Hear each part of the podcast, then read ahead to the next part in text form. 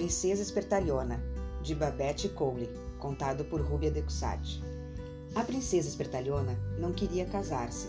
Gostava de ser solteira. Porque era muito bonita e rica, e todos os príncipes queriam se casar com ela. Mas a princesa Espertalhona queria continuar a viver no seu castelo com os seus animais de estimação e fazer apenas aquilo que gostava. Já é tempo de cuidares do teu aspecto, disse a rainha, mãe da princesa Espertalhona. Não andes mais com esses animais de um lado para o outro. Trata de arranjar um marido para você. E logo começaram a rondar o castelo candidatos a se casar com a princesa. Vinham as mais diversas partes do mundo e a sua presença tornou-se um autêntico frete. Mas a princesa a todos avisou: Está bem, aquele que for capaz de executar as tarefas que eu indicar, a esse só darei a minha mão. Ah, que os príncipes ficaram todos aguçados. A Franz, príncipe dos adubos da Austrália Hungria, mandou acabar com todas as lesmas que infestavam seu jardim. Ao príncipe David, dos futeboys, ordenou que fosse dar de comer a seus animais de estimação. Desafiou o príncipe John, da Rocklândia, para uma maratona de patinagem. Convidou o príncipe Abanos Ossos para um passeio de moto pelo campo. Ao príncipe das vertigens, vertigens coube-lhe a difícil missão de salvar a princesa. Tinha que buscá-la no alto da torre. Hum, será que ele conseguiu? Ir à mata leal cortar lenha foi a tarefa que a princesa espertalhona confiou ao príncipe Trinca-Espinhas da Transilvânia. Ao príncipe Cavale-Coques propôs-lhe montar num pônei para mostrar as habilidades do animal. E mandou ao príncipe Cócoras as compras com a rainha. Reservou para o príncipe convencido a mais terrível das missões: ir recuperar o anel mágico que ela tirou para o lago do peixe dourado. Os resultados foram um desastre. Nenhum dos príncipes conseguiu executar com êxito as tarefas atribuídas pela princesa. e foi sob o peso da vergonha que cada um deles regressou ao respectivo reino. É assim mesmo! exclamou a princesa espertalhona, pensando que finalmente teria ficado livre de todos eles. Mas aí foi então que apareceu o príncipe fanfarrão. Ele conseguiu dominar as lesmas,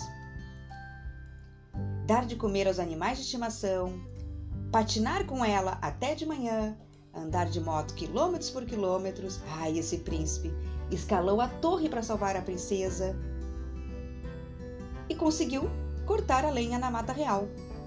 E até cometeu proezas como a de domar aquele pônei terrível e como de ir às compras com a rainha. E de lá conseguiu recuperar o anel mágico. Mas o príncipe Panfarrão não pensava que a princesa espertalhona fosse mesmo tão inteligente. E foi então que ela lhe deu um beijo mágico.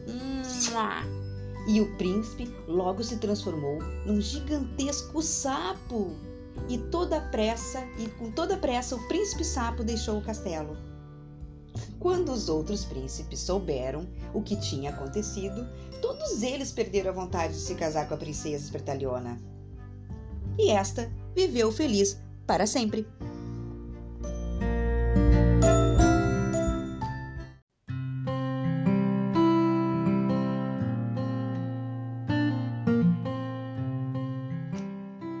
Desde que era uma princesa diferente. Texto de Cristiane Souza, narrado por Rúbia de Cussat. Desde que era bebezinho, Ana foi chamada de princesa, a princesa Aninha. Ela nasceu numa noite escura e estrelada, por isso a sua pele tinha a cor da noite. Seus olhos eram grandes e brilhantes, como duas estrelas, e seus cabelos eram encaracolados. A brisa os tinha deixado assim, Era o que dizia sua mãe nas histórias que lhe contava antes de dormir. Quando foi à escola pela primeira vez, a menina ficou encantada com aquele lugar. Eram tantas as cores, as formas, os livros, as crianças, enfim, era tudo lindo. Para melhorar, a amável professora contava histórias mágicas de terras distantes, de seres encantados, de reis, de rainhas e das princesas que a Aninha gostava tanto. Porém, com o tempo, a menina começou a perceber ser diferente das princesas que apareciam nas histórias contadas pela professora. Elas eram loiras ou a pele bem clarinha, de olhos claros e cabelos lisos. Hum, em nada se pareciam com ela. A menina então passou a duvidar se seria mesmo a princesa. Não demorou muito para que se tornasse uma criança triste. Ao invés de brincar com outras crianças, Aninha ficava quietinha pelos cantos. Pior ainda, quando no recreio ouvia os, os colegas zombarem dela assim: Aninha não é princesa, Aninha não é princesa. A criança entristeceu tanto que nem achava mais graça em ir para a escola, e muito menos em ouvir histórias de princesas. Numa manhã, ao chegar à sala de aula, ouviu a professora anunciar a seus colegas: Crianças, hoje eu preparei uma surpresa. Sim, a sala estava diferente naquele dia, bem diferente. Havia um grande tapete no chão, colorido por muitos livros. Neles, várias histórias de princesas de todos os tipos, algumas até bem parecidas com a Aninha. Todas as crianças se sentaram no chão e, juntas lado a lado, a professora lia todos os livros que elas escolhiam. Apaixonaram-se pelas histórias das princesas africanas, com seus turbantes coloridos, suas pulseiras de miçanga. Assim, como pela beleza das princesas japonesas, de olhos pequenos e miúdos, e das indianas, encantadoras com as suas roupas delicadas. De todas as histórias contadas, que a Aninha mais gostou foi de Jacimba Gaba, uma princesa negra, guerreira, que liderou seu povo na luta contra a escravidão. Daí, todos entenderam que existem pessoas, assim como princesas de todas as cores, de todos os tipos, e que elas são diferentes, e que essa diferença é a grande riqueza que ajuda a colorir e dar graça ao mundo.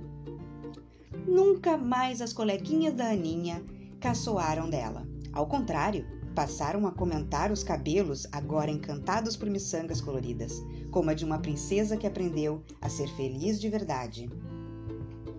Até mais, pessoal!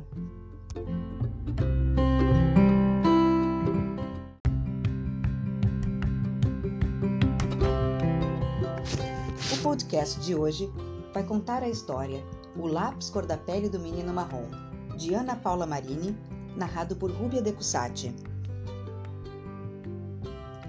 O menino nasceu em uma família colorida. Ele era marrom, a mãe era rosa, o pai era bege e depois chegou o irmão, que não era bege nem rosa, era uma mistura dos dois. Com o tempo, o menino marrom foi crescendo e observando as cores de cada um. Ele via pessoas brancas, amareladas, beges, pretas, avermelhadas do sol e marrons como ele. E o menino marrom achava isso tudo muito bonito, aquele colorido todo. Era como se as pessoas do mundo formassem uma gigantesca caixa de lápis de cor tudo muito bagunçado e misturado. A avó do menino marrom, que era meio rosa, tinha três cachorrinhos: um branco, chamado Branquinho, o preto, chamado Pretinho, e um marrom, chamado Marronzinho, que era, ó, lógico, o preferido do menino marrom. Eles brincavam o tempo todo. O menino marrom achava que aquela amizade era linda e pensava que as pessoas eram iguais aos cachorrinhos, felizes e amigos apesar de suas cores diferentes. Na hora de desenhar, o menino marrom adorava. Ele fazia sol, nuvens, borboletas, flores, cachorros, todos com muitas cores. Quando chegava, quando desenhava a si mesmo, na hora de se pintar, ele já sabia. O menino marrom usava lápis marrom. Até que um dia o menino marrom foi para a escola. Lá, as crianças eram todas coloridas, mas ele era o único menino marrom.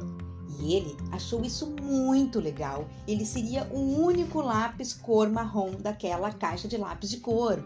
Ai, era tão divertido. Mas algumas crianças daquela turma colorida não pensavam como ele.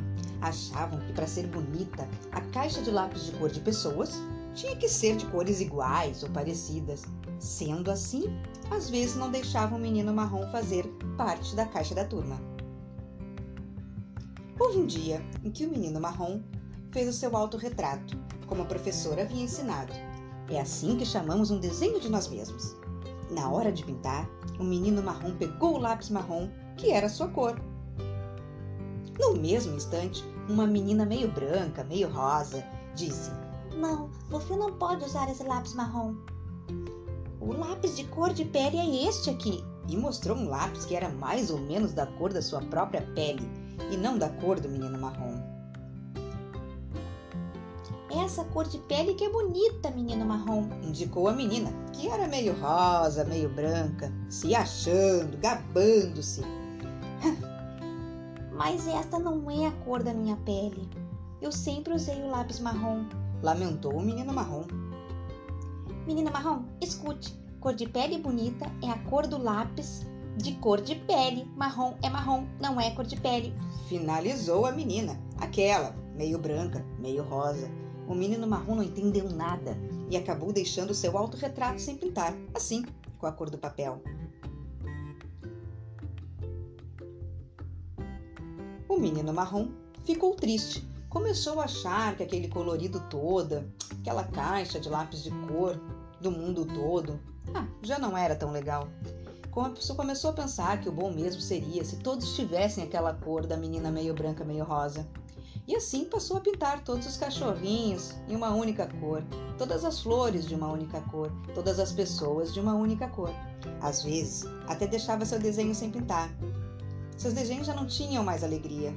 Sua vontade de desenhar e pintar já não o deixavam feliz. Até que um dia chegou a exposição dos trabalhos da escola. A turma colorida reuniu as suas famílias para verem seus trabalhos. A família colorida do menino marrom foi a primeira a chegar. A mãe rosa, o pai bege do menino marrom ficaram observando aquele mural de desenhos com o título Nossas Famílias. Procuraram, procuraram, procuraram e não encontraram o desenho do menino marrom. E nesta hora, o menino marrom estava sentado em sua cadeira, de cabeça baixa. A mãe rosa do menino marrom procurava por um desenho de uma família colorida, mas todos os desenhos, todas as famílias desenhadas tinham uma única cor: a cor do lápis, cor da pele, da menina, meio branca, meio rosa. Havia no cantinho apenas um desenho de uma família que estava sem pintar, da cor do papel. Então, a mãe rosa do menino marrom olhou para o menino marrom que continuava sentado em sua cadeirinha, de cabeça baixa. Ela se aproximou do menino marrom e disse: Quer que a mamãe te ajude a pintar o desenho da nossa família? E ele choramingou assim: Mas, mãe, mãe, eu não sou rosa.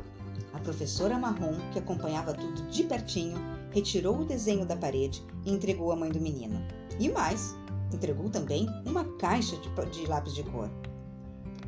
Cada um pinta o seu retrato, está bem? propôs o papai bege, que pegou o lápis bege a mamãe pegou o lápis rosa. O irmão, meio bege, meio rosa, pegou um lápis azul porque era sua cor favorita. E o menino marrom, já se sabe, o lápis marrom. Filho, disse a mãe rosa, você não acha que o mundo só é belo exatamente porque é todo cheio de cores? Nossa família é colorida. Só assim é feliz, porque somos todos diferentes. E é justamente por isso que nos amamos e nos respeitamos. É, mãe rosa, completou o menino marrom. Se só uma cor fosse bonita, a caixa de lápis de cor seria bem fininha, de um lápis só. E assim termina a nossa história de hoje. Não existe lápis cor de pele, existe a cor da sua pele.